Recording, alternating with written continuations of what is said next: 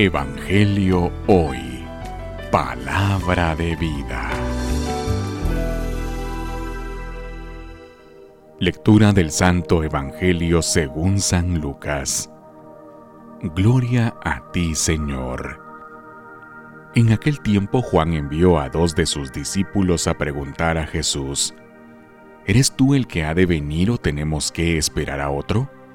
Cuando llegaron a donde estaba Jesús, le dijeron, Juan el Bautista nos ha mandado a preguntarte si eres tú el que ha de venir o tenemos que esperar a otro.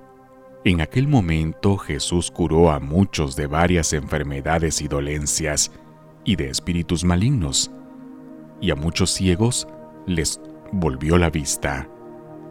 Después contestó a los enviados, Vayan a contarle a Juan lo que han visto y oído.